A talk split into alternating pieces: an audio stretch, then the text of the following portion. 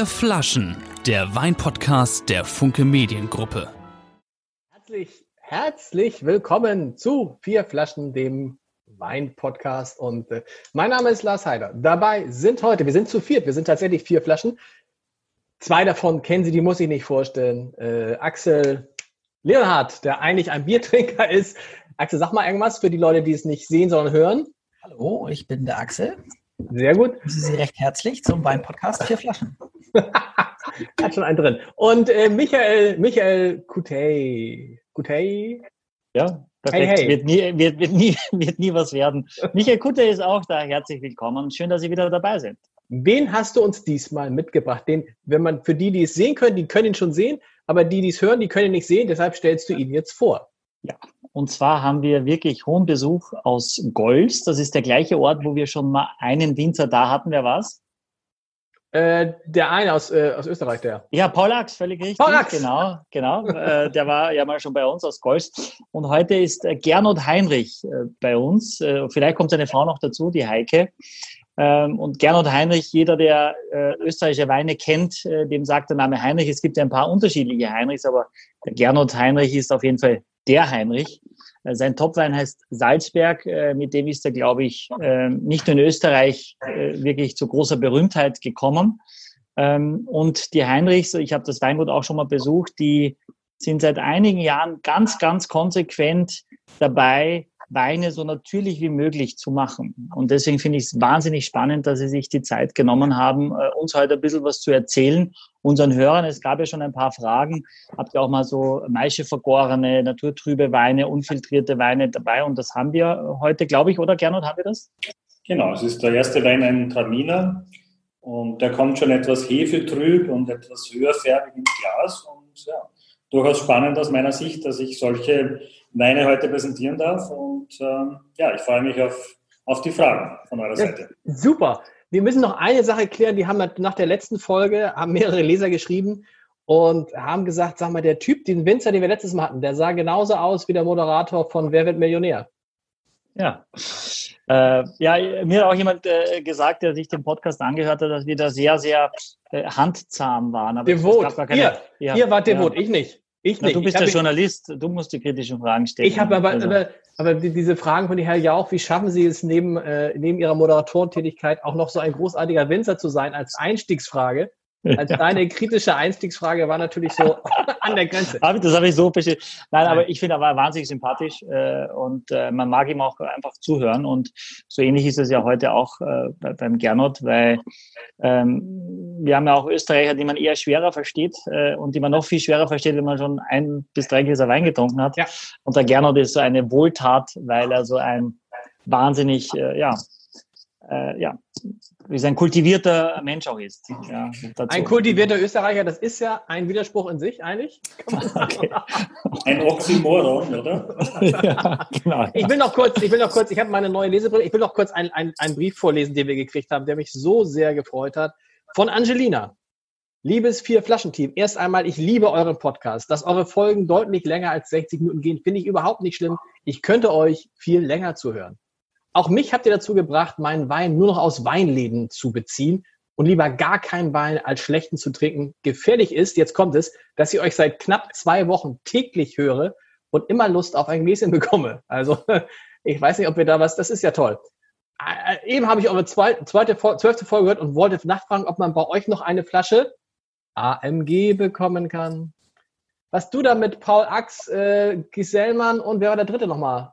Markovic, Gerhard. Mark Markovic, der Gerd, Markovic, Gerhard zusammen. Also super. Ich lese nachher noch mal einen anderen äh, Wein vor. Eins kann man, äh, Wein vor, anderen Brief vor. Eins kann man sagen. Heute, als ob der Gerhard das gewusst hat. Es gibt eine Frage eines, eines Hörers, kein Spaß. Was haltet ihr von Glaskorken? Und ich glaube, diese Frage können wir im Laufe des heutigen Tages beantworten. Insgesamt stehen wir alle, insbesondere Axel und ich, vor einer großen Aufgabe, denn ich habe noch nie Flaschen gesehen, die so verschlossen sind wie diese Flaschen. Und ich bin mir nicht sicher, ob ich sie aufkriege. Das ja, äh, du, du, sprichst jetzt äh, von der roten Traminer Freiheit? Ja, das muss man erklären, für die es nicht hören. Das ist eine, was ist das für eine Flasche? Es ist ja keine klassische Weinflasche, sondern eine, was ist das? Ist das eine Steinflasche? Gerhard, kannst das ist eine, eine Steinzeugflasche, also gebrannter Ton. Und ähm, sie ist einfach mit Bienenwachs oben noch einmal versiegelt zur Sicherheit. Und sonst ist ein ganz normaler Naturkork drinnen, den ah, okay. man mit dem Korkenzieher ganz einfach rausbekommt. Okay. Aber ich empfehle vor dem Öffnen zu schütteln, damit die Hefesedimente in Schwebe kommen und den Wein auf natürliche Art und Weise wieder frisch machen, sozusagen. Krass. Fangen wir damit eigentlich an, wenn wir jetzt schütteln? Oder fangen wir jetzt an? Machen wir den Sekt zum Schluss? Ja, können wir gerne machen. Es gibt also, es gibt ein, richtig einen Weißwein, zwei Rotweine. Da kann ich sagen, da ist ein Rotwein dabei. Ich habe gestern einfach nur mal, wollte ich nur mal probieren. Und ich kann es ja mal zeigen, das ist dieser Rotwein. Da ist schon ein kleiner, kann man das sehen, ein kleiner Schwund, ist halb leer. Ein großartiger Wein, Freiheit. Und am Ende gibt es dann also zwei Rotweine, ein Weißwein und einen Sekt zum Ende. Einen Sekt, genau. Der ist dann nicht mehr vom, vom, vom Weingut Heinrich, sondern kommt aus Portugal. Aber ist auch gut, man kann nach einem Rotwein wunderbar dann zum Auffrischen nochmal ein, ein, ein Glas äh, Sekt machen. Das passt sehr, sehr gut. Ja, Gernot, magst du vielleicht zum Start ein bisschen erzählen, wo du herkommst, was ihr da macht und ein bisschen was über den Betrieb? Das wäre vielleicht ganz lieb. Ja, also ich komme aus dem äußersten Osten Österreichs, also knapp an der ungarischen Grenze wo es schon eher flacher wird, die Landschaft. Und das Weingut liegt auf der Nordostseite des Neusiedlersees. Und wir haben sozusagen 2006, 2007 auch den Schritt über den Neusiedlersee gewagt und äh, haben dort mittlerweile einige Hektar an Blaufränkisch, Weißburgunder, Chardonnay-Reben erworben und auch bepflanzt. Und es fasziniert uns sehr, diese Vielschichtigkeit der Böden auf der Westseite des Sees, also Kalkstein- und Schieferböden, die wir dann in Folge bei den Rotweinen noch äh, verkosten werden. Aber hier auf der Ostseite haben wir in erster Linie auch Zweigelt und Blaufränkisch in den Südhanglagen. Also die beiden Lagen haben sich, äh, ja, wie soll ich sagen, als, äh, als eigenständige Weine auch äh, im Weingut etabliert. Ganz kurz, bevor wir jetzt weitermachen, Leute, wie kriege ich das jetzt auf hier? Diese, also diese Flasche mit diesem Beamwachs. Einfach rein mit dem Kork. Also ich habe, ich habe heute nicht den, das Kellnermesser mit, sondern dieses äh, sehr moderne Gerät, wenn ich das mhm. einmal in die, man kann es ja. sehen, einfach reinballern. Funktioniert, äh, perfekt. Einfach reinschieben. Auch mit dem. Ja. Nicht das Ballern, Ballern macht man nicht, man dreht ihn einfach vorsichtig rein. Ja. Aber das Wachs ist relativ weich, dieses Bienenwachs, aber es ist hart genug, dass es eben ordentlich hält. Aber du musst nur am, am, im, im, letzten äh, Viertel aufpassen, dass da nichts reinfällt halt. Wenn du den Korken dann hochziehst, dass da kein Wachs reinfällt, dass du es in diese Richtung aufmachst und schon ist es ist ganz dumme, ganz dumme Frage. Das habe ich, aber habe ich noch. Oh Gott, es ist so peinlich. Wenn ich jetzt drehe, ich muss doch drehen, dann kommt der Korken raus. Ich muss doch nicht ziehen, ne? Nee, du drehst erstmal, du drehst den ganz rein. Und dann ziehe ich doch. Ja, dann musst du das ziehen. Ah, ich habe nicht geschüttelt, Mist. Kann ich noch schütteln? Kannst, ja, na klar, na klar. Solange der noch nicht auf ist äh, oder du ihn wieder verschließt, kannst du noch schütteln, ja. Steht Was auch steht? hinten drauf auf der Flasche übrigens, shake it. Krass. Ja. Ich bin gespannt.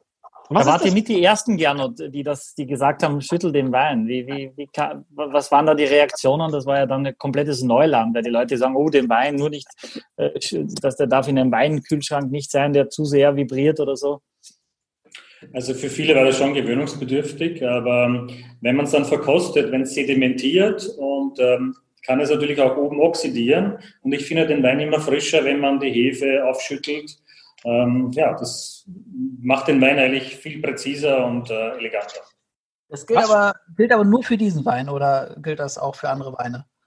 Also wir haben doch einige Weine aus der Freiheitlinie, auch ähm, Weiße Freiheit, wo der Weißburgunder zum Beispiel drinnen ist, oder Muskat ähm, und eben ja, bei den Rotweinen sieht man die Hefe natürlich nicht, auch wenn da auch Sedimente drin sein können. Im Prinzip gilt das auch für Rotwein. Aber jetzt also gilt das auch für andere Weingüter oder ist das eine Spezialität von Ihnen, dass Sie sagen? Nein, das, das gilt auch für andere Weingüter. Also vor allem auch im Panobile-Kreis im Golz ähm, bekannte Weingüter wie Preisinger, Rennersisters, äh, Pittnauer, Nittnaus, Xellmann, die füllen alle auch Weine, die hefetrüb in die Flasche kommen. Und das ist, es sieht aus wie ein Hefeweizen, ne? Im ersten Moment. Genau, es ist ein, ein Maische vergorener Weißwein, also besonders Aromensorten oder Aromasorten eignen sich dafür, aus meiner Sicht, äh, um eben diese Aromastoffe und Geschmacksstoffe aus den Beerenhäuten zu extrahieren und äh, in die Flasche zu bringen. Und der Wein kommt auch ungeschwefelt in die Flasche. Ah, es ist, ein roter, es ist ein roter Traminer, da denkt man, warum ist er nicht rot? Aber ja, ist schon höher gefärbt. Also in manchen Jahren, in extrem heißen, trockenen Jahren, kann das auch wesentlich dunkler sein. Ähm, es kann bis ins Orange hineingehen, aber in dem Jahr war das eben nicht so. Und die Hefe nimmt natürlich auch äh, etwas Farbe weg. Und der Wein war in dem Fall bis zu drei Wochen auf der Maische in den Amphoren und ist danach auch in den Amphoren gelagert worden. Und er also, riecht, ja. Er liegt ähm, auch einige Monate, Entschuldigung, liegt auch einige Monate auf der Vollhefe ähm, in, den, äh, in den Amphoren und nimmt dann, wir nehmen dann diese Hefe mit in die Flasche. Und quasi die Hefe schützt den Wein auf Lebenszeit vor, ja, vor Oxidation. Er braucht kein Mindesthaltbarkeitsdatum, auch der nicht, obwohl er keinen Schwefel hat. Ja, ist beim Wein nicht äh, gefordert. Ja. Das heißt, ihr braucht, Michael, stell, also du mal, Michael, stell du mal deine typisch kritischen Fragen jetzt schon mal. Die erste, hau mal die richtige so in diesem. ja, naja, weil, weil natürlich ist Schwefel ja vor allem auch da, um den Wein zu konservieren. Und du sagst, du, du brauchst es nicht, weil die Hefe im Wein ist und die Hefe den Wein schützt. Das ist richtig, oder? Genau.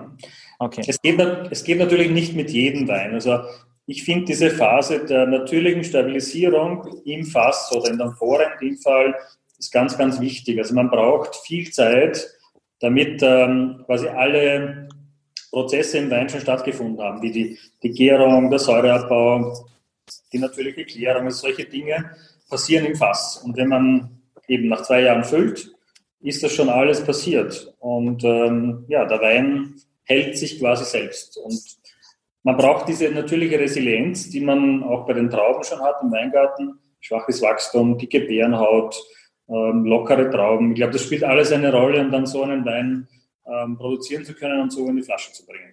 Sag mal, jetzt, wir müssen mal sagen, was, äh, ihr, ihr redet, wir müssen ja mal über diesen Geruch reden, der ja einer ist, den wir so noch nicht gehabt haben, oder? Und den Geschmack auch nicht. Was hm. riechst du denn da, Michael? Ah, ich finde also ein unfassbares Fruchtbouquet in der Nase. Ja, ich habe auch in so einem Burgunderglas jetzt ein relativ großes Glas und der wirklich springt dich an und das ist ja. eigentlich für so eine, eine, eine sehr, sehr klassische Traminerfrucht. Die kann ich gar nicht so gut beschreiben. Ist also eher ähm, ja, wie so ein Blütenkorb, ja, ein bisschen äh, Kräuter, kräuterwürzig, sehr, sehr aromatisch, fast schon parfümiert wirkt es ja. für mich. Ja? Also sehr, sehr opulent.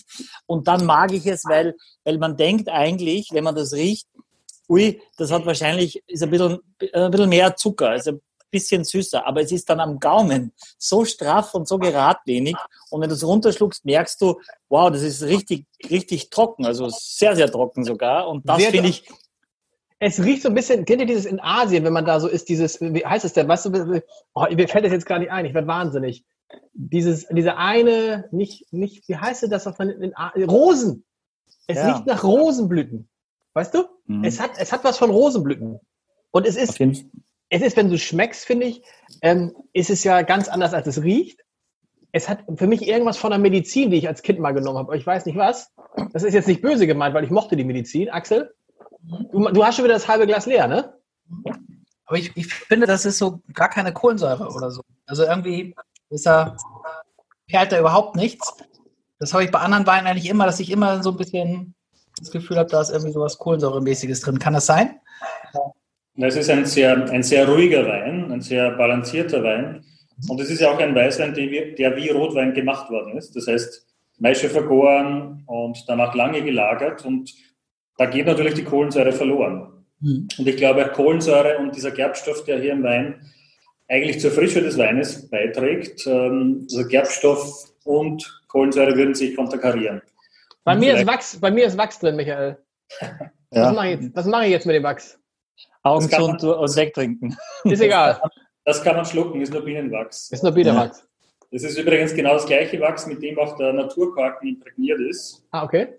Das wurde auch von der Korkfirma in dem Fall mitgeliefert. Wäre es, wär sinnvoll gewesen, den ein bisschen früher zu öffnen? Oder vielleicht sogar zu äh, dekantieren? Weil ich habe das Gefühl, er schmeckt jetzt schon nach drei, vier Minuten anders als vor drei, vier Minuten. Also ich finde schon spannend, dass du ein mitzuverfolgen im Glas, wie sich der Wein entwickelt. Ähm, klar, man kann ihn auch äh, über Nacht dekantieren, also der Wein hält das locker aus. weil ähm, die Gerbstoffe den Wein mit, äh, ja, mit konservieren sozusagen. Aber ich finde diese ätherischen Noten, die gerade am Anfang sehr intensiv sind, die ähm, auch flüchtig sind natürlich, ähm, die sind sehr spannend. Also diese Orangenzesten, Orangen Lemongras, Lemongras, genau. das ist es, ja. Lemongras, oder? Das äh, Komponenten, ja. Ätherisch ist gut, das ist dieses, ah, Wahnsinn. Hast du denn gern, und wenn der in den Amphoren ist, äh, bewegt ihr den? Also wird da sowas wie eine Batonage gemacht, um die Hefe in Bewegung zu halten oder legt die sich oben drauf und fertig? Also während der Vergärung äh, stoßen wir ganz sanft wirklich mit den bloßen Händen unter, so dass nur die Oberfläche feucht gehalten wird, damit hier kein, keine Essigbildung, keine Oxidation passiert. Aber es wird nicht wirklich äh, fest untergestoßen.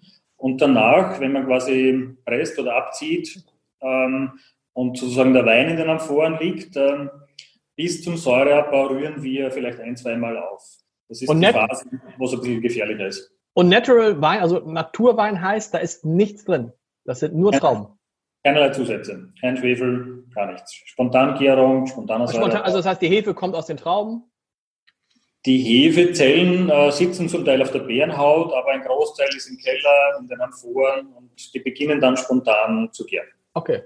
Die sind in den Amphoren. Ich habe auch so eine Amphore in unserem Ferienhaus. Kann ich da auch mal ein bisschen Trauben Vielleicht passiert da was. Du und äh, wie, wie kühl sollte man den trinken? Also, also ich würde ihn nicht extrem runterkühlen. 13, 14 Grad so in dem Dreh einschenken, finde ich passend für den Wein. Aber kann durchaus mit 15, 16 auch genossen werden. So ist, aber ein Wein, ist aber so ein Wein, den man trinkt als Aperitif, eher nicht zum Essen, oder? Ähm, ich denke schon, dass es gute oder passende Gerichte gibt zu diesem Wein. Also, Michael kann da vielleicht äh, was einbringen? Ich denke sofort, dass man einfach ein Stück ähm, Rotschmierkäse dazu machen könnte. Bitte was? Weißt du? Ein Stück Rotschmierkäse.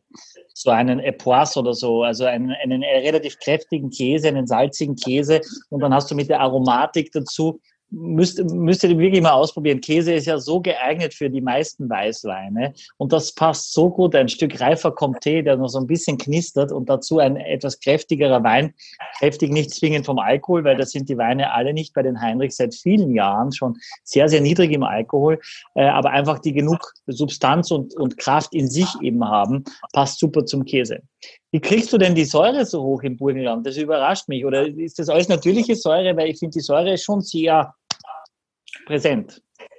Also es ist schon spannend, ähm, dass sich Säure auch während der Vinifikation aufbauen kann, also im Zuge des Ausbaus, dass ähm, sich auch flüchtige Säure zum Beispiel positiv auf den Geschmack auswirken kann. Also Essigsäure klingt ja jetzt so negativ, aber es sind natürlich Hefen und Bakterien, die auch ähm, Säuren aufbauen. Also es ist nicht nur die Säure, die quasi von der Traube in den Keller kommt. Also wir versuchen schon auch mit Laubarbeit, dass wir die Beschattung drauf lassen, nicht die Trauben extrem freistellen, damit wir die Säure erhalten. Der Erntezeitpunkt äh, ist eher früher gewählt als zu, zu spät. Also es sind schon viele Parameter, die wir, wo wir da ansetzen können. Aber ich, ich finde einfach sehr spannend diese, diesen natürlichen Prozess, der auch mit der Biodiversität im Keller zusammenhängt. Also diese Flora, die im Keller herrscht, die den Wein in diese Richtung auch beeinflusst. Warum heißt er Freiheit? Habe ich nicht aufgepasst. Wahrscheinlich Freiheit heißt wahrscheinlich die Lage. Nee. Nein, nein, ist eine. Da musst du nicht mit dem Kopf schütteln. Das, das Problem ist, dass der, dass der, dass der äh, äh Michael so ein unfassbarer Besserwisser an einigen Tagen Nein, gar ja? nicht, gar Doch, nicht. Ich halte natürlich. mich sehr dezent zurück. Also, Entschuldigung, gerne. Ich lobe dich sehr oft, lieber Lars. Hm, ja. Ah, Entschuldigung. Also, also, aha, es ist keine Lage. Aha, okay, zuletzt, vor, zuletzt, zuletzt vor 20 Folgen. Leider mache ich gleich 19. noch. In, in, drei Minuten mache ich ja. gleich noch. Also Freiheit. Freiheit steht in unserem Betrieb für die Linie der Naturweine ah. und bedeutet frei von eben allen Zusätzen, ja, Minimal Intervention Winemaking äh, und äh, die Freiheit der Interpretation auch. Also es ist althergebrachte Schreibweise, goetheanische Schreibweise ähm, traditionelle Arbeitsweise. Also man kann viel hineininterpretieren. Axel, deine Frage ist jetzt wichtig. Was kostet der Wein? ähm, bei uns ab Hof kostet er 27. Okay. Und Das, das, liegt daran, das liegt daran, weil er, weil er halt ein Bio-Wein ist, also ein natürlicher Wein, oder weil er, warum ist der, oder ist, Gott, ist es gar nicht teuer? Ich weiß es gar nicht. Michael, hilf mir. Also mir persönlich kommt es nicht teuer vor für diesen Wein, aber bin ich vielleicht äh, voreingenommen. Nein, naja, wir probieren ja viele Weine jetzt schon seit vielen Sendungen mit den, mit den beiden Herren und erweitern ständig unseren, äh, unseren Horizont. Die Frage nach teuer oder nicht oder ist das teuer für einen Riesling oder so wird immer wieder gestellt. Ich, es ist, glaube ich, wichtig für unsere Hörer auch, dass die wissen, was kostet das? Ist das mal etwas, was ich mir leiste, genau. was ich mir mal gönne? Das ist also die Grundidee. Und mit welcher Erwartungshaltung komme ich dann her? Und das ist natürlich schon etwas, die Weine, die eben nicht, die, die, die, die, die nicht ganz klar sind, sondern ein bisschen trüb in der Farbe die, die geben bei vielen Menschen, die sich nicht wahnsinnig viel mit Wein beschäftigen, erstmal ein paar Ressortiments mit, glaube ich. Die sagen erstmal, ui, was ist hier? Äh, sieht aus wie naturtrüber Apfelsaft und so weiter. Und dann, ähm, glaube ich, äh, kannst du sie mit so einem Wein, weil ich, ich selber, ich mag es total gerne. Ich weiß nicht, wie geht's, wie geht's euch jetzt ehrlich jetzt? Wir sind also, ja ich finde es ähm, äh, außergewöhnlich, äh, aber sehr, also schmeckt mir wirklich sehr gut muss ich sagen. Und ich glaube auch, dass ich dazu irgendwie, ich, ich weiß nicht genau, was ich dazu essen wollen würde, aber ich, ich würde irgendwas essen wollen dazu. Und ich glaube, dass es mhm. dann irgendwie ich glaube, ein Stück Ziegenkäse zum Beispiel, so ein bisschen gratiniert mit ein paar so Wiesenkräuter, so ein Kräutersalat oder so.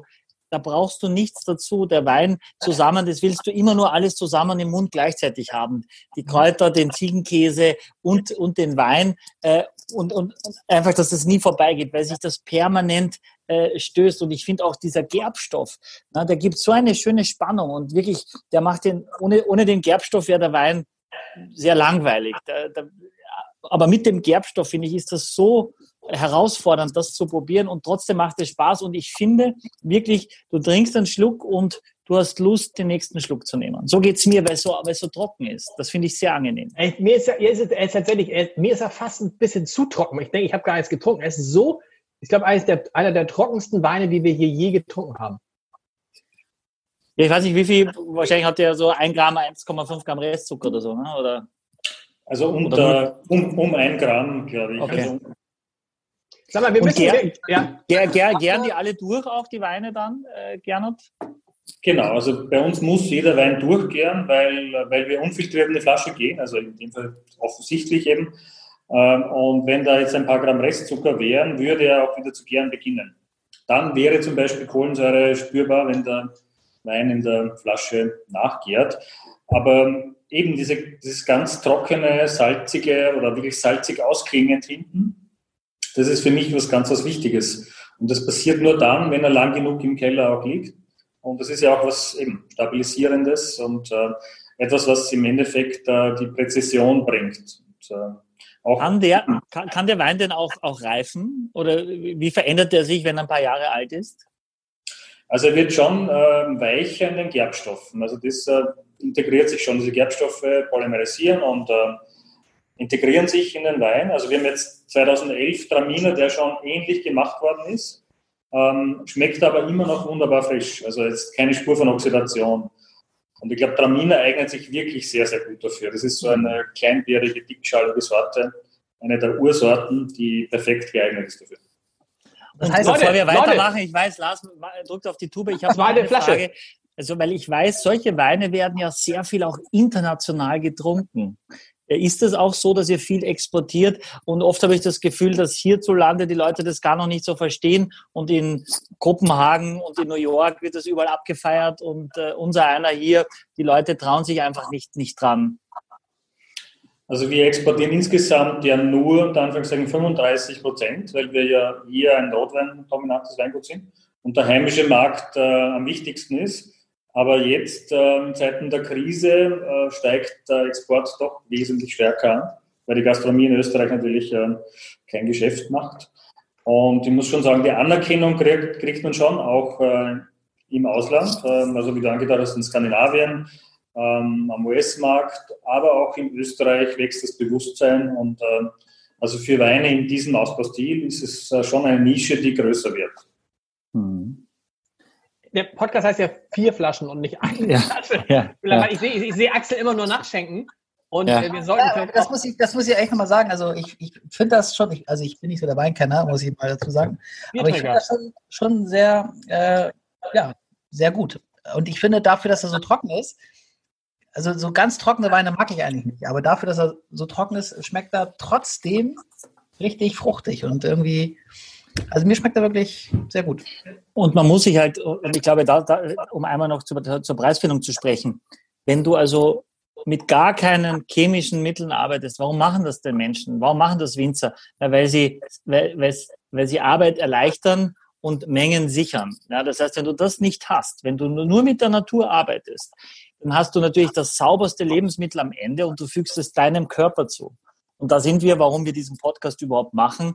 Da muss ich mir schon überlegen, ist das viel Geld oder ist das wenig Geld, aber es ist für meinen Körper. Es ist nicht für mein Auto, es ist nicht für mein Haus, es ist nicht für meinen besten Freund, sondern es ist für meinen Körper, für das höchste Gut, das ich habe. Das heißt, da kann ich schon wirklich sagen, dass man das immer auch abwägen soll, ja, weil ich es mir selber einflöße. Ich führe es mir zu. Also es muss mir doch wichtig sein, dass das nicht, dass das keine offensichtliche Chemie ist, sondern das, das sauberste, das natürlichste, was es gibt. So, das Amen. Mal, das, hättest du, das hättest du mal bei Günther ja auch sagen sollen. Ja, ja. ja ist mir damals nicht eingefallen. Nein, natürlich nicht eingefallen. Herr Jauch, ach, ich könnte Ihnen stundenlang zuhören, Herr Jauch. Was? Ja, ja.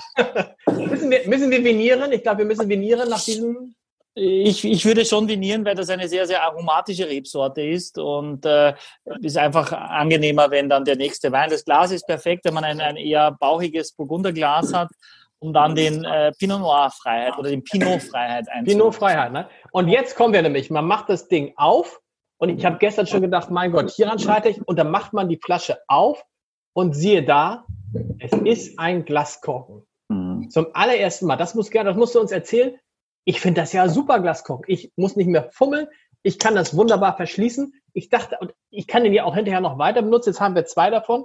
Ist es bei allen euren Rotweinen mit Glaskorken?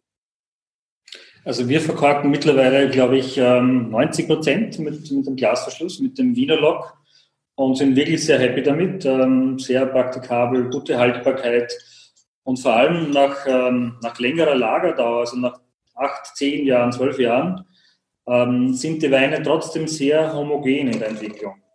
Bei, bei einem Naturkork kann ich letztendlich sehr starke Varianzen haben. Natürlich auch ein, ein guter Naturkork ist oft unschlagbar in der, in der Entwicklung des Weines. Aber was die Entwicklung betrifft, hier, es geht langsamer wie beim Naturkork. Und das also Naturkork, da würde es noch irgendwie nachgären oder der, der würde halt irgendwie noch ein bisschen Luft durchlassen und dadurch äh, wie ist das beim Glas? Kommt da auch noch irgendwas durch? Oder? Nach Reifen vor allem, ne? Nach, äh, Axel, ja. ja. Genau, es ist ja, was sehr wichtig ist, ähm, dass der Wein diese Reifephase im Fass absolviert und quasi mit einer gewissen Reife und auch mit einem gebundenen Sauerstoff in die Flasche kommt. Also diese, diese Sauerstoffmenge, die auch im Kopfraum sozusagen in der Flasche drin ist, reif, äh, reicht auch aus, um äh, den Wein weiter reifen zu lassen. Wer macht diese wunderbaren diese wunderbaren Beschreibungen auf der Rückseite eurer Weine. Ich will mal ganz kurz, weil ich diese neue Lesebrille für 3,90 Euro habe, vorlesen. Der Pinot Freiheit ist zu Hause in vielen Welten. Er huldigt der bärigen Frucht mit ihrem hell erröteten Antlitz. Er verehrt den Glimmerschiefer, aus dem er stammt und der ihn festigt. Er streckt sich gen Sonne und feiert den von Luft erfüllten Raum, in dem die Schönheit des Nichtstuns eine behütete Heimat gefunden hat. Uff, Amen. Nochmal. Na, aber, aber Leute, und so will ich mal sagen, und so schmeckt dieser Wein. ja, so wow. schmeckt dieser, nein, wirklich, dieser Wein. Ich bin durch diesen Wein seit gestern, glaube ich, ein Rotweinliebhaber. Ich habe mit den Rieslingen abgeschlossen. Aber erstmal die Frage jetzt, woher kommt ihr, wer, wer macht das? Macht, macht ihr das selber? Ähm, nein, das machen wir nicht selber. Wir wirken zwar mit, äh, aber das macht der Peter Müller, den man ja auch in Deutschland, glaube ich, ganz gut kennt, der in unserer Gegend gezogen ist und jetzt vor kurzem ein kleines Restaurant eröffnet hat. Okay. Peter Heimlich Müller, der Heimlich Wirt. Ähm, und äh, ja, ich gebe das Kompliment gerne an ihn weiter. Also wir schätzen seine Beschreibungen sehr. Michael, sowas könntest du doch auch mal machen. Oh, ich weiß nicht, ob ich so, so poetisch bin, aber vielen Dank für das Kompliment schon mal an der, an der Stelle. Das äh, äh kriegst du jetzt gleich in doppelter Form natürlich zurück, weil ähm, ich hätte, ich hatte eher Sorgen im, im Vorfeld, dass du die Weine, dass du da eher schwer rankommst. Und ich glaube, Also unabhängig davon, wir haben in Folge zwei, glaube ich, von, von, äh, von Armin Themen schon einen Sauvignon Blanc gehabt, einen Ortswein, der auch schon einen, einen Vinolog gehabt hat. Aber das ist das, die andere Geschichte. Ich glaube, wenn wir am Anfang diese Weine gehabt hätten, äh, wärst du noch nicht so begeistert. Ich glaube, es hat sich auch euer Geschmack mitentwickelt in den letzten Wochen und Monaten, dass du jetzt damit was anfangen kannst. Und das ist für mich das, das, die größte Freude überhaupt, das zu sehen. Wirklich, wirklich es und ist, ehrlich. Ja, und es ist gestern schon aufgemacht. Da, ich, wollte, ich wollte gleich den Kamin anmachen. Ich hatte so dieses, dieses behagliche Kamingefühl. Ich hatte Zwetschgenröster. Ja, also ich hätte am liebsten, ne, vielleicht haben wir auch bevor, ist, und dann ist der Geschmack, aber der hat dann, das ist, Axel, sag, probier mal das, hast du das schon probiert? Nee, noch nicht. Noch nicht. Und du musst dazu sagen, ich meine, auf dem Etikett steht 11,5 Alkohol. Ja, das ist eine Sensation. Dass du so viel Extrakt hast, ja, so viel Ausdruck im Wein und trotzdem ist der Alkohol so niedrig geblieben. Nun sind die Heinrichs keine Leute, die irgendwelchen Trends folgen, ja, aber das ist natürlich absolut im Trend. Die Menschen suchen Weine mit wenig Alkohol oder sind FDP-Spitzenpolitiker und trinken Weine mit sehr, sehr viel Alkohol. Hör doch jetzt mal auf mit dem Kubicki, der hört das alles aber allgemeiner Trend ist natürlich hin zu, zu leichten Weinen, um auch mittags mal ein Glas zu trinken und noch völlig äh, fit zu sein. Wie schafft ihr das, Gernot? Wie könnt ihr das so konsequent? Ist das ein Teil auf jeden Fall die, die Biodynamie, aber nicht nur das, oder? Also in dem Fall ist es wirklich die Lage, der stammt aus einer Lage am Leiterberg drüben, ähm, heißt Edelgraben. Und seine Schieferlage ist wirklich, ähm, geht auf 300 Meter rauf. Also für unsere Verhältnisse hier in der Tiefebene sozusagen ist es schon sehr hoch und ähm, ja, es ist einfach ein, ein kühleres Mesoklima, wo der Pinot und auch der Blaufränkisch letztendlich sehr langsam ausreift. Also das ist fantastisch, wie langsam das dort geht. Und letztlich war ich selber erstaunt. Ähm, wir haben den ja mit 17,5, 18 Grad KMW geerntet und wie wenig Alkohol dann rausgekommen ist dabei. Und wir haben ein, ein Drittel quasi in, ähm, äh, also Holbunch, ganze Trauben in den Amphoren mit vergoren. Mhm. Das, das, bringt auch noch einmal Frische, glaube ich, mit ein. Also diese, diese Struktur, die die Stile äh, mit einbringen. Das ist das nicht ungewöhnlich, dass so ein Wein so einerseits ein Rotwein so eine Frische hat und dass man andererseits das Holz halt dann doch oder das Fass dann doch so schmeckt und dass er dann so leicht ist, das gibt es doch wahrscheinlich relativ selten, ne? Fragt, ähm, der, fragt der ehemalige Riesling-Experte. Also Schmeckst du das so? Das Holz relativ gut integriert ist, weil. Das meine ich, das meine ich, das meine ich, genau. Ich meine, genau, das meine ich. Man schmeckt das Holz und er ist trotzdem frisch und man, man schmeckt trotzdem die Pflaume oder Zwetschgenröste oder was auch immer. Bei einigen Rotweinen finde ich ist ja dann, das ist ja, ich höre auf jetzt, äh, äh, ich erzähle Quatsch, Michael guckt schon komisch. Gar nicht, gar nicht. Nee, du hast ja recht.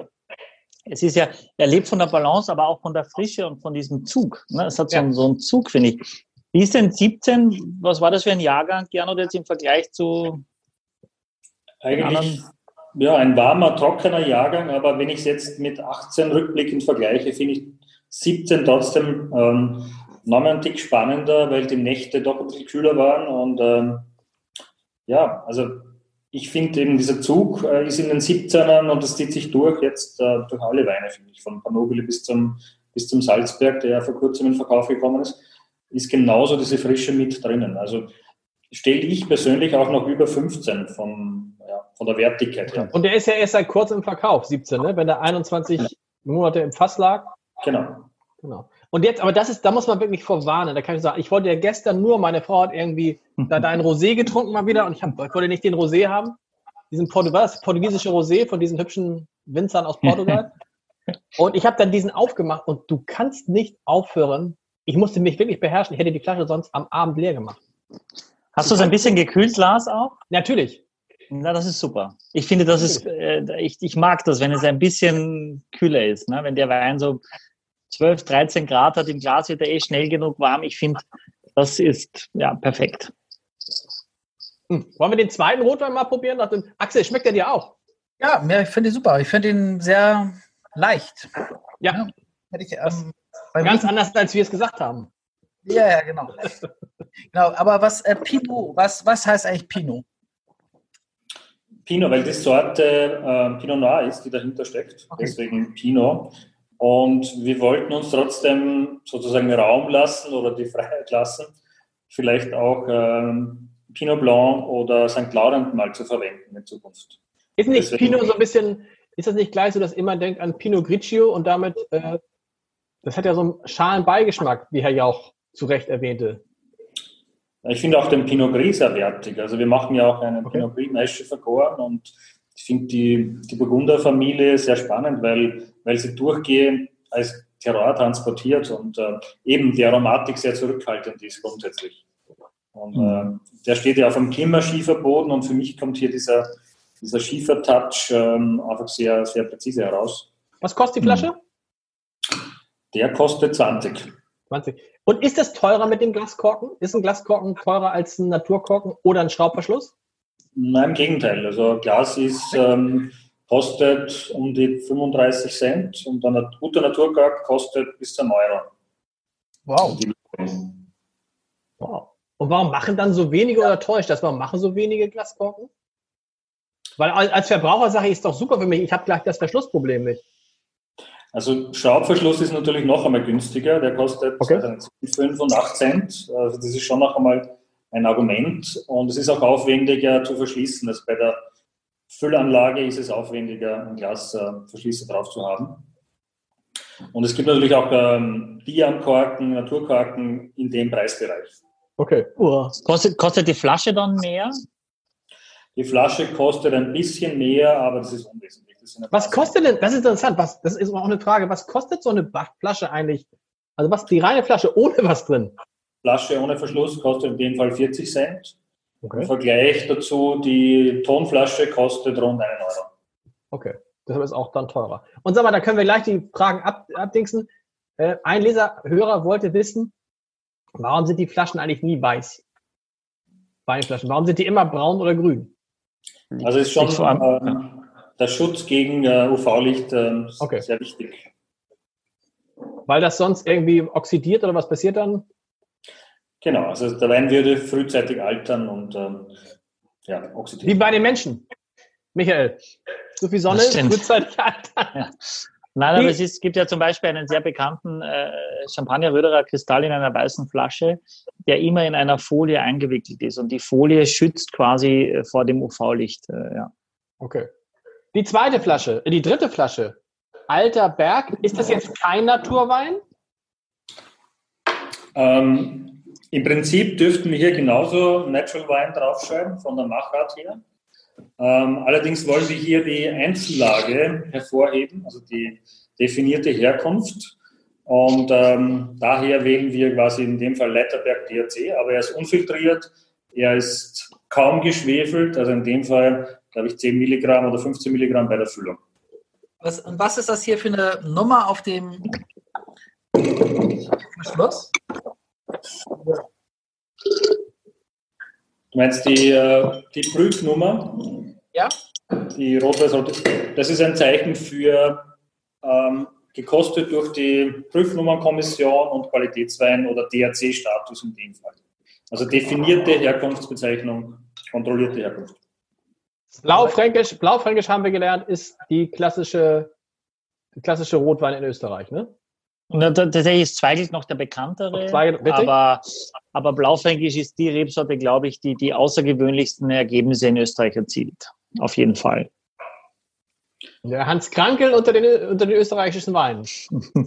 ja, ja, das ist ein sehr gutes, ein tolles Synonym, Lars. Wahnsinn. Du bist ein Wortakrobat ja. sondergleichen. Ich ja. bin begeistert. Ähm, ja, ähm, der alte Berg, den gibt es noch nicht ganz so lang bei euch. Also wie schon erwähnt, 2007 äh, haben wir den Schritt über den See gewagt und dort gleich in der Ried Alterberg den ersten Weingarten gepachtet. Okay. Und das war auch der erste Jahrgang, den wir quasi solo vinifiziert haben. Damals mhm. noch nicht unter Leiterberg Herkunftsbezeichnung, aber sehr wohl schon Alterberg äh, draufgeschrieben. Und das okay. ist eine Kalksteinlage mit einem riesen Waldgebiet auf dem Hügel darüber, der auch noch einmal dieses Klima dort beeinflusst. Man muss sagen, dass der Leiterberg es schon geschafft hat, in den letzten Jahren diese Lage eigentlich doch in Österreich ziemlich populär zu werden oder sehr bekannt zu werden. Also ich finde, diese, diese kleine Lage in Österreich hat es schon geschafft, dass, dass die Menschen darüber reden und dass es ein Qualitätszeichen ist, wenn du einen Wein vom Leiterberg hast. Da habt ihr bestimmt auch euren Teil dazu beigetragen. Wie, wie empfindest du das? Ähm, ja, ich finde, es war unentdeckt äh, bis vor einigen Jahren und es gab schon eine Gruppe Leiterberg davor, wo einige bekannte Winzer sich sehr darum bemüht haben, wie auch der Mittenhaus John zum Beispiel, ähm, Braunstein Birgit, also die, die damals schon vor über zehn Jahren äh, oder 15 Jahren vielleicht sogar schon den Leiterberg ähm, so quasi als Taufe gehoben haben.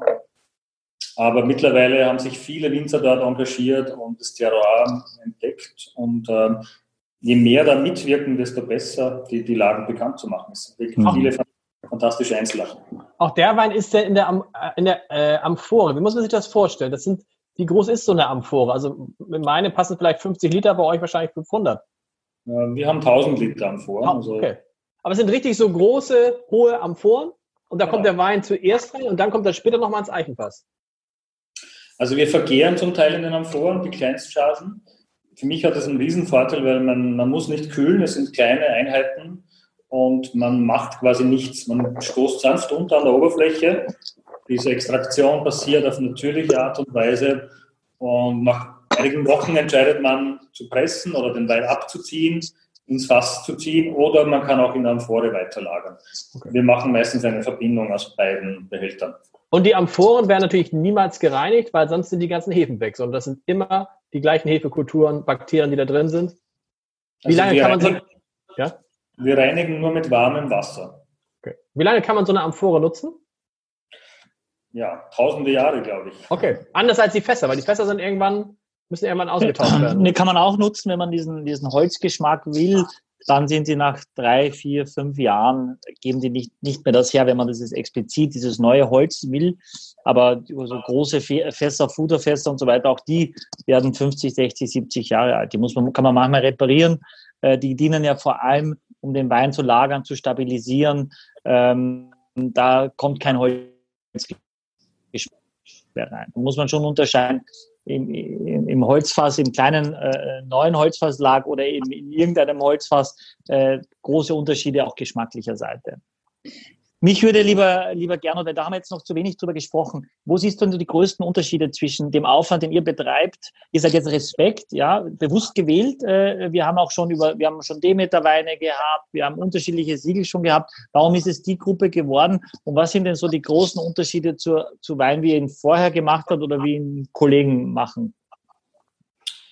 Also wir haben 2006 äh, mit der Biodynamie begonnen und ähm, ja, es war schon ein Entwicklungsprozess. Also davor haben wir uns irgendwie wie in einer Sackgasse gefühlt. Wir hatten zum Teil offenen Boden. Ähm, wir haben zwar immer wieder Erträge reduziert, also Green Harvest und aus, ausgelesen und hatten aber nie das Gefühl, dass diese Konzentration äh, so auf natürliche Art und Weise perfekt passt. Und äh, ich finde, in der Biodynamie steckt sehr viel mehr drinnen. Also man unterstützt ja diese natürlichen Kreisläufe mit biodynamischen Präparaten, mit dieser homöopathischen Arbeitsweise.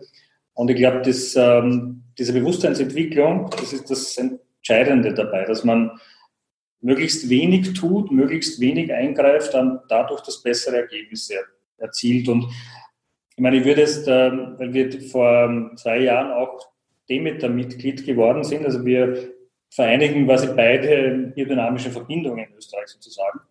Und ähm, weil äh, Demeter auch andere Bereiche mit einschließt, also in der Landwirtschaft jetzt. Wir haben ja auch eine Schafzucht mit dabei seit einigen Jahren und ähm, nützen diesen gesamten Kreislauf quasi in der Landwirtschaft. Was ist Respekt? Ist es Respekt das österreichische Demeter quasi? Nein.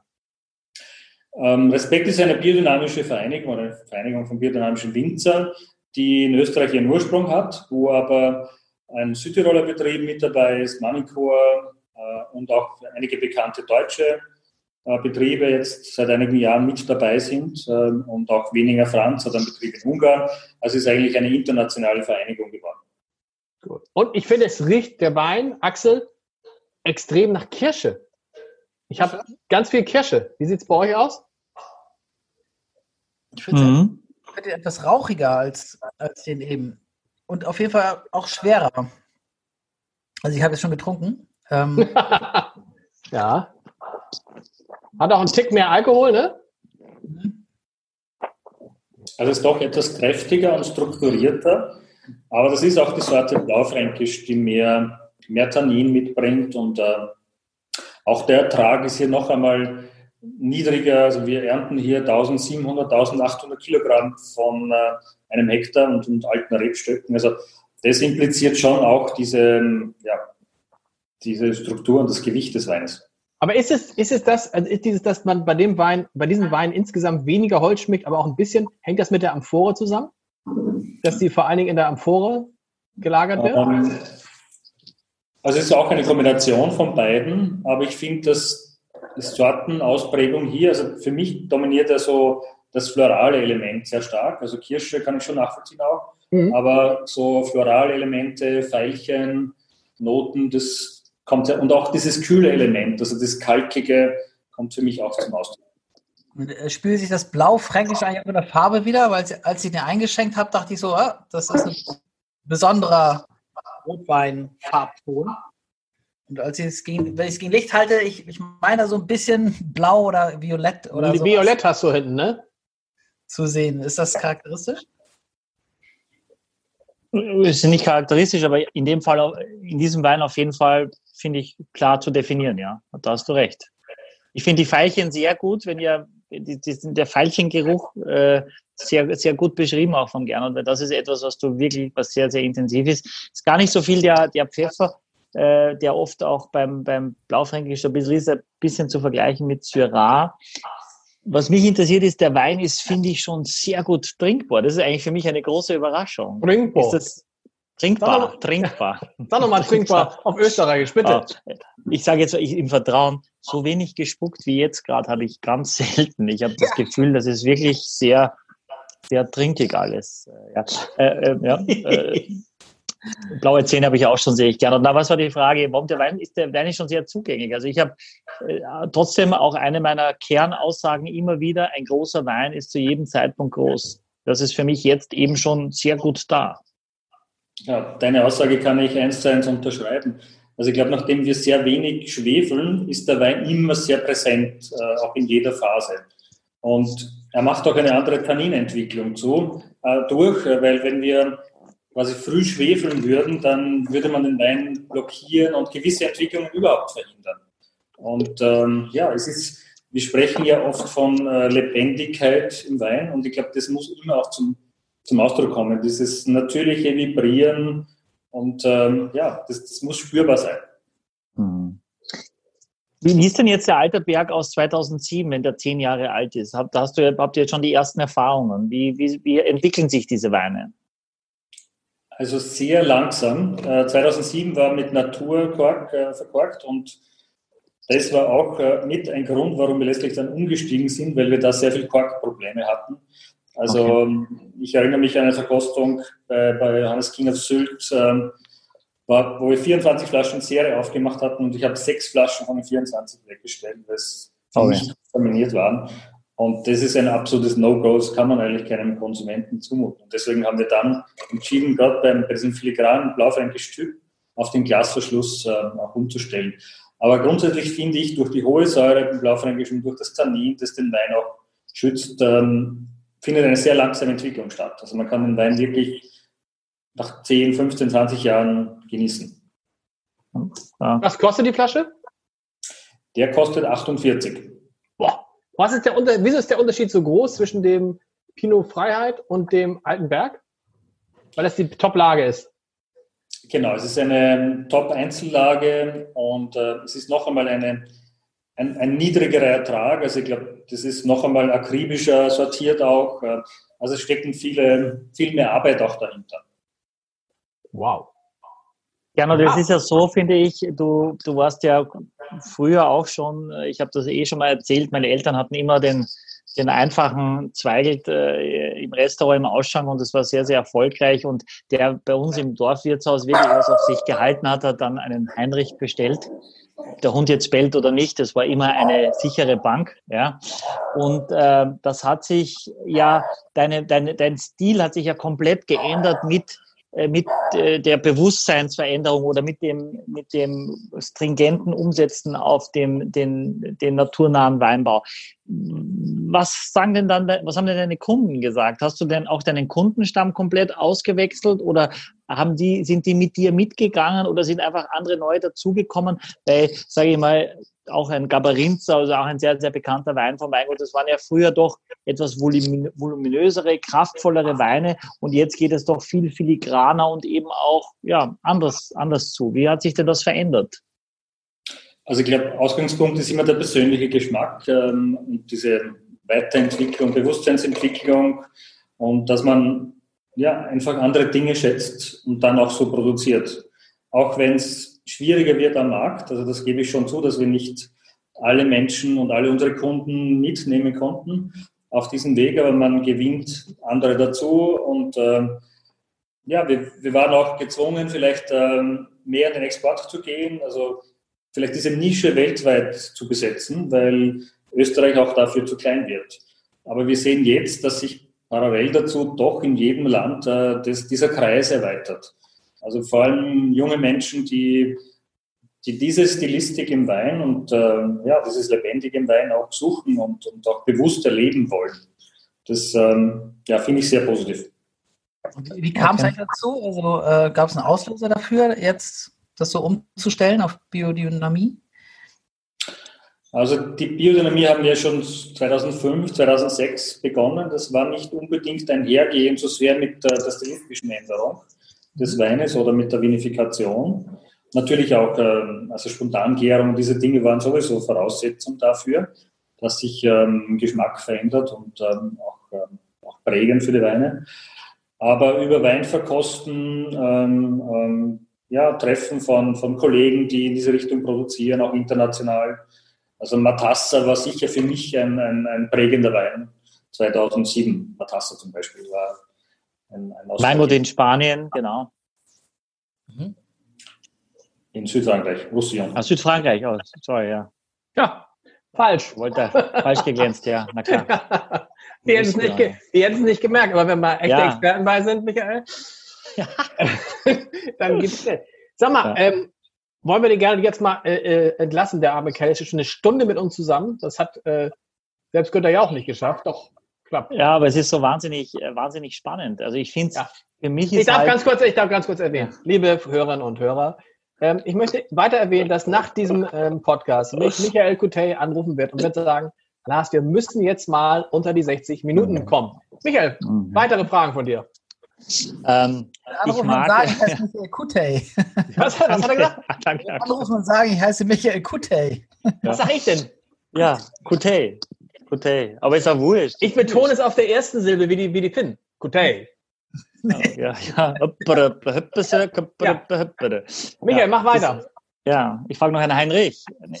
Heinrich, genau. Ähm, wie ist es denn, seid ihr euch da immer einig? Ich meine, wenn man, wenn ihr das zusammenführt als, als, als Eheleute, ist man sich da immer einig, dass man das jetzt fühlt, dass man versucht noch äh, biologischen Säureabbau, dass man sagt, wir riskieren das jetzt. Äh, wie, wie kann ich mir das vorstellen? Sagst du, jetzt Anna trifft die letzte Entscheidung oder und, und geht, seid ihr diesen Weg so zusammen auch ganz so konsequent gegangen?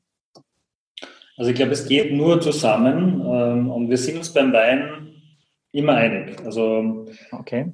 Also wir haben uns schon in die gleiche Richtung entwickelt und äh, es braucht auch ähm, das gesamte Team, um das mitzutragen letztendlich, weil viele Schwierigkeiten damit verbunden sind, äh, äh, dass die Weine länger brauchen, dass man einen höheren Erklärungsbedarf hat. Also manche Weine verkaufen sich einfach nicht von selbst. Man muss aktiv ähm, ja, andere Menschen davon überzeugen und, und man braucht Botschafter für diesen, für diesen Weinstil. So wie euch zum Beispiel. Ja.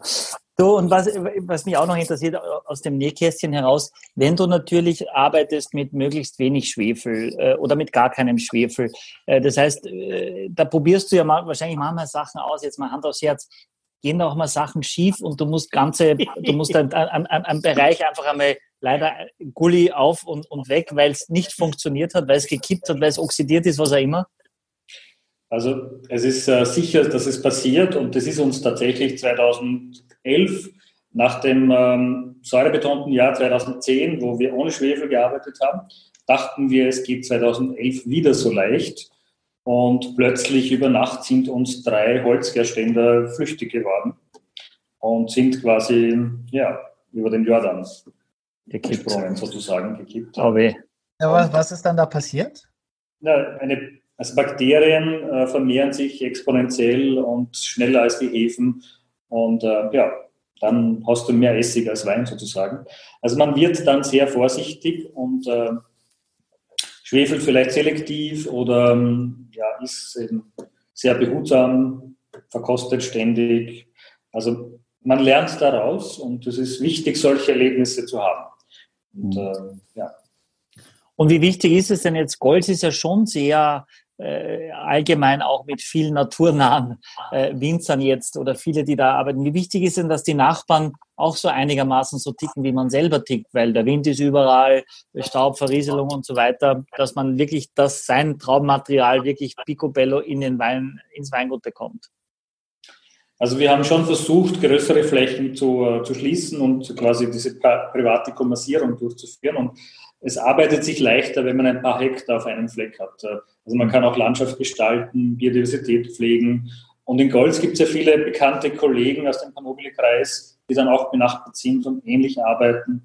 Und ähm, ja, das ist ganz wichtig, auch diesen Erfahrungsaustausch gemeinsam zu betreiben. Und äh, ja, wir sind heute Vormittag zum Beispiel mit Peter Heimlich Müller gesessen und haben gemeinsam Naturweine getrunken und darüber philosophiert und ähm, auch die Erfahrungen jetzt mit der Natur, mit Trockenheit und so weiter. Also man teilt viele, ähm, viele Erlebnisse und Erfahrungen gemeinsam mhm. mit den Kollegen. Panobile, äh, Michael, kurz noch mal ganz kurz erklären für die, die nicht jede Folge gehört haben, was das mhm. ist. Ein Zusammenschluss von? Äh, von Winzern aus, aus der Region. Äh, die sind nicht alle aus Golz, ne? Doch, es sind alle aus Golz. Doch, sind alle aus Golz, ja. Das kann der Gernot viel besser erklären. Also Paul ist auch ein paar nobile Winzer. Das sind, äh, weiß ich nicht, 14, 15? Neun, neun Betriebe aus Neun, okay. okay. Die, neun Bet die Gruppe existiert seit, seit 94, also ein, einer der ältesten Winzervereinigungen in Österreich und nach wie vor sehr eng verschweißt und sehr, sehr innovativ. Also ich finde, das ist ähm, oft schon die nächste Generation jetzt am Werk und wo die Jungen dann auch äh, sehr ähm, ja, ihre inspirierenden Ideen mit einbringen und es ist ein reger Austausch in einer Winzergruppe, die alle mittlerweile biodynamisch bzw. bio arbeiten. Und das ist die Bedingung, man muss biodynamisch arbeiten, sonst wird man nicht Mitglied der Gruppe? Ähm, eigentlich nicht, aber wir haben uns dagegen... ich habe mal zwischendurch den äh, portugiesischen Sekt aufgemacht. Das war ein Fehler. Aber lass aber es sah toll aus bei dir, Lars. Das war überhaupt kein Fehler. Lasst bei euch nicht irritieren. Das, bei dir sieht das immer noch, hat was Majestätisches, wenn ja. dir die Flasche um die Ohren fliegt, finde ich. Hatte ich nicht, aber. ja, ich wollte dir was Nettes das, sagen. Ja, danke. Ähm, äh, weiter ruhig weiter. Ich äh, muss mal kurz die Hose wechseln. Ja, nein, wir haben, wir haben äh, äh, über die Panobile Winzer auch schon gesprochen. Das ist auch gut. Wie sieht es denn bei euch aus? Ist da in den, in, in, bei eurem Nachwuchs jemand, der in diese Richtung schon ein bisschen tendiert oder den ihr so ein bisschen hinschubsen könnt?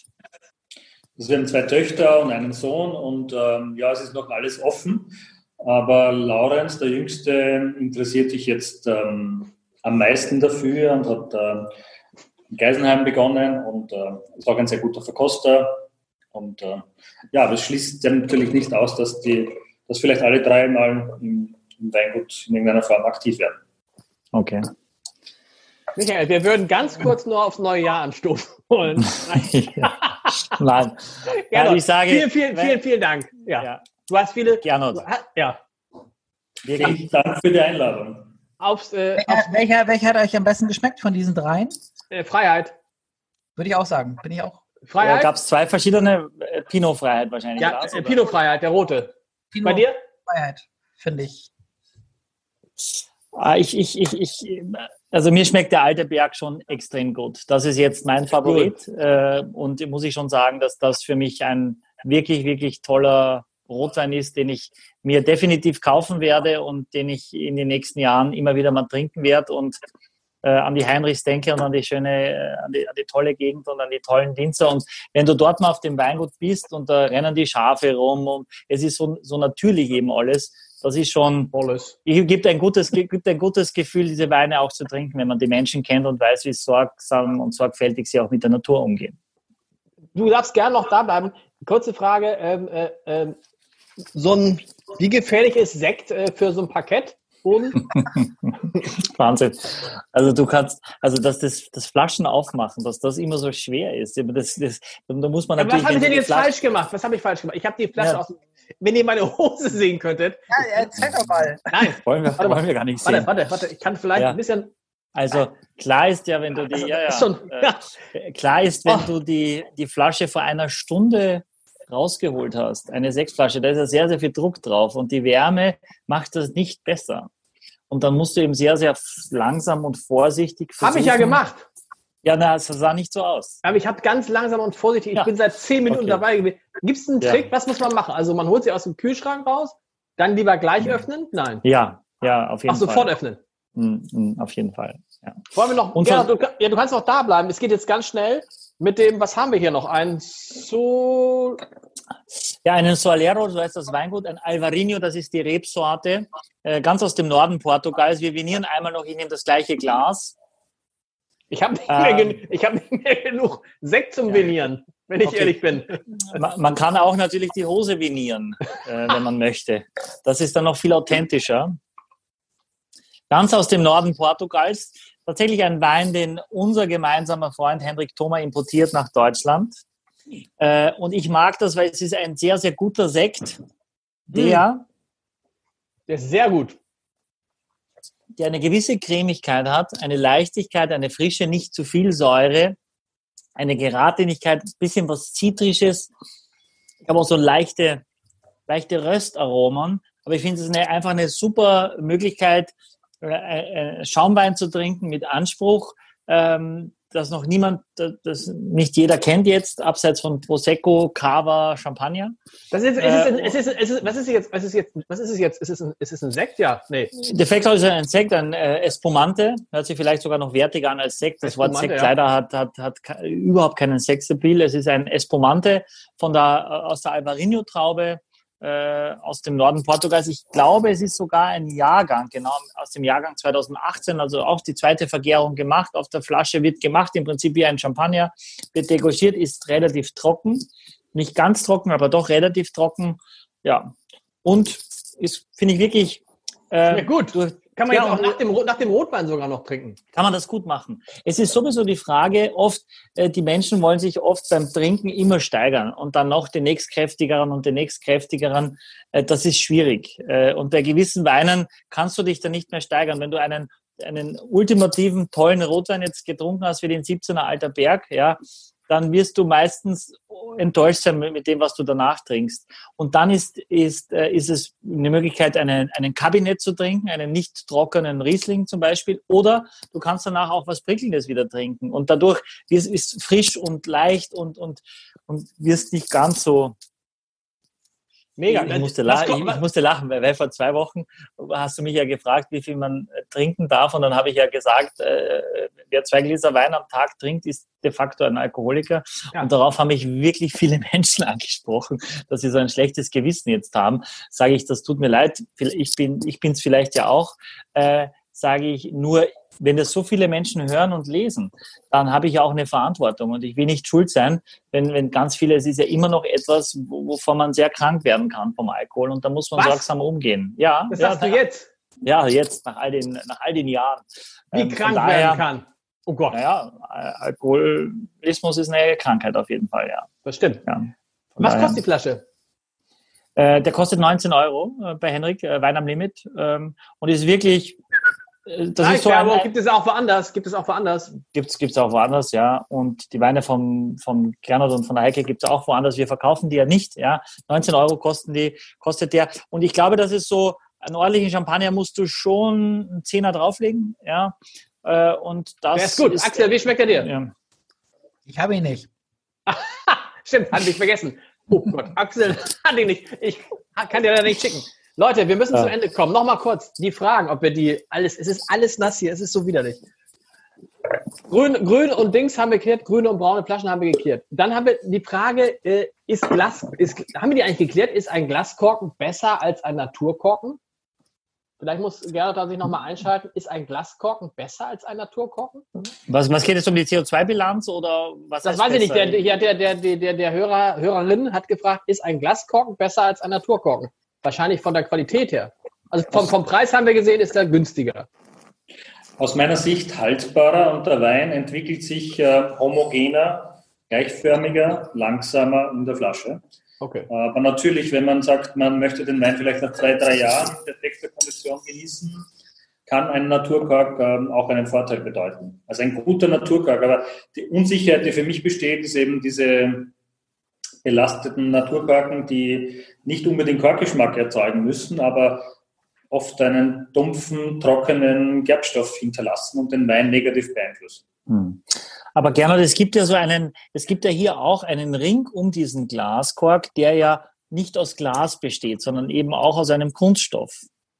Genau, das ist ein, ein medizinischer Kunststoff, ein sehr hochwertiger Kunststoff, der eigentlich ähm, sehr lange, über zig Jahre halten bleibt. Also wir haben jetzt Erfahrung seit 2004 und wenn man die Flaschen öffnet, ist der Kunststoff immer noch elastisch und ähm, äh, keinerlei ja, Alterungserscheinungen. Also für mich äh, ist das ein perfekter Verschluss. Und auch beim Schraubverschluss hat man natürlich Berührungspunkte mit Kunststoff und auch ein sogenannter Naturkork ist mit Paraffin, Silikon oder im besten Fall mit Bienenwachs behandelt, weil ein Natur-Naturkork, äh, den würde man kaum rausbekommen aus der Flasche, beziehungsweise würde er sich vielleicht mit Flüssigkeit vollsaugen. Also auch die mhm. Naturkorken müssen behandelt werden. Und da genau. gibt es jetzt bei dem hier keine Undichtigkeiten oder so. Das habt ihr eigentlich nie, dass das, dass das ausläuft. Wir hatten noch keinen einzigen Fall von Undichtheit. Okay. Dritte Frage war, die haben wir nicht geklärt, ansatzweise, warum hat Pinot Grigio so einen schlechten Ruf? Äh, dazu werde ich was sagen, genau. ähm, er hat einen schlechten Ruf, glaube ich, vor allem bei Menschen, die sich mit Wein beschäftigen. Er hat generell keinen schlechten Ruf, weil sonst würde okay. nicht so viele ihn trinken.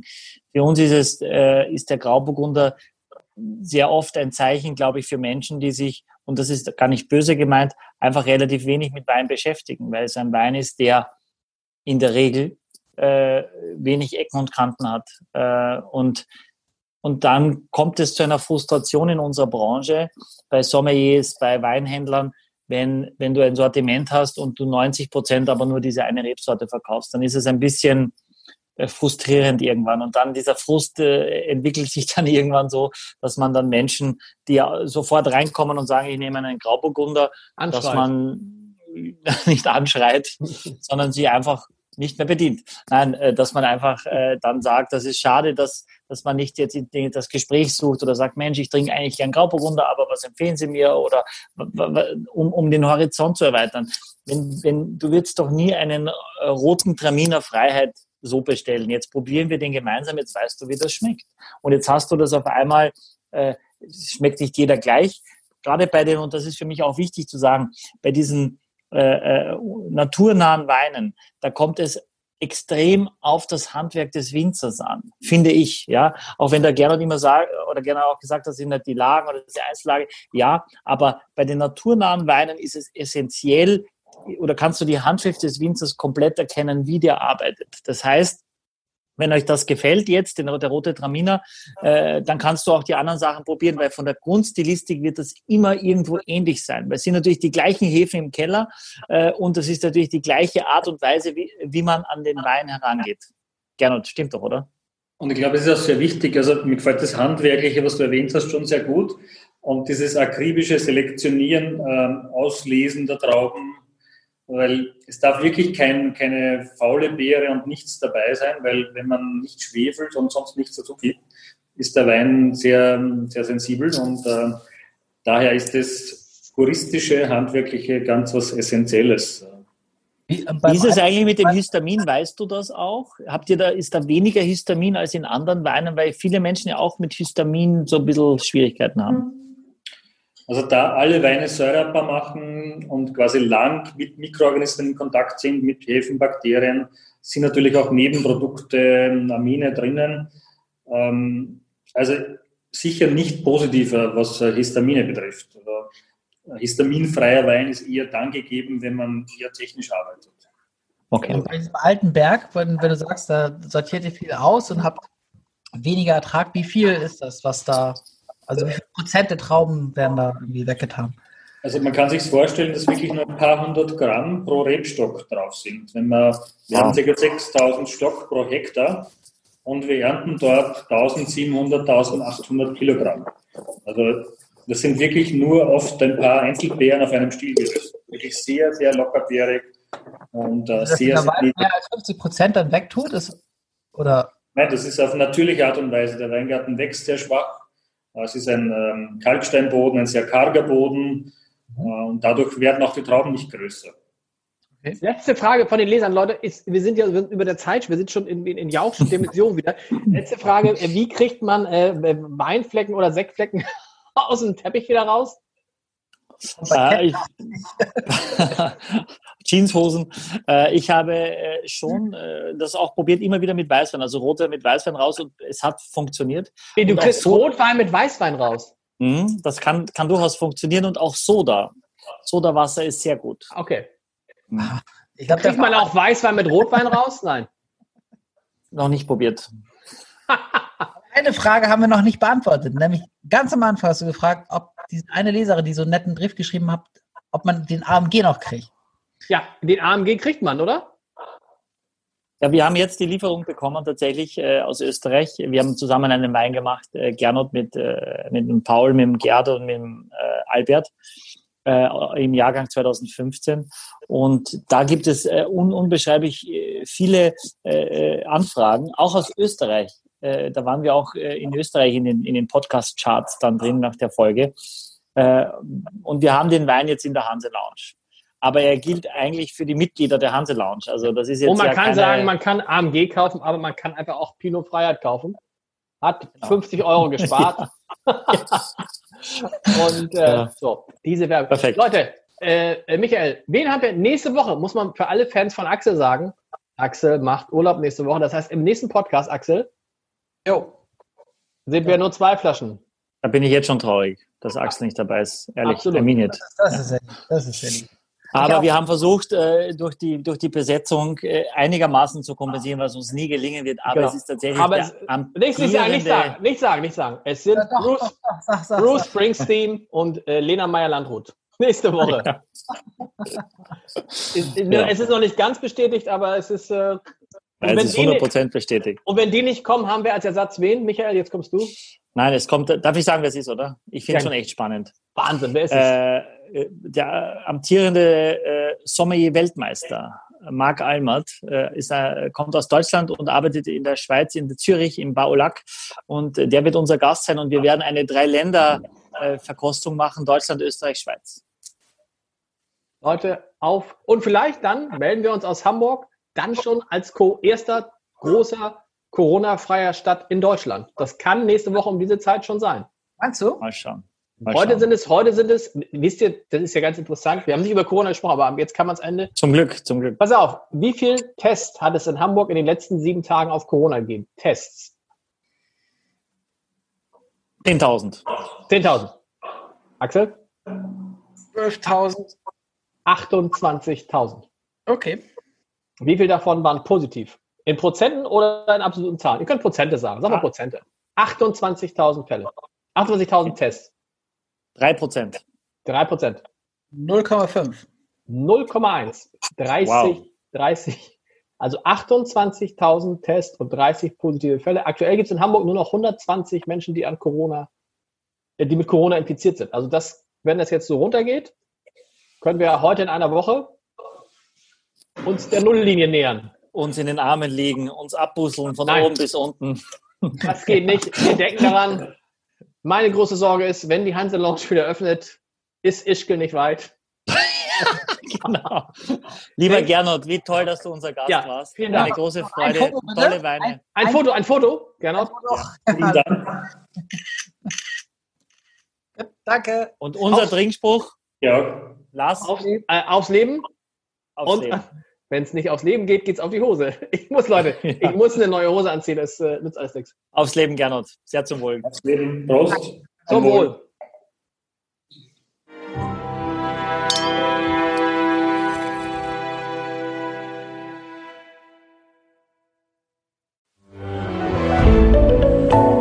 Podcast von Funke.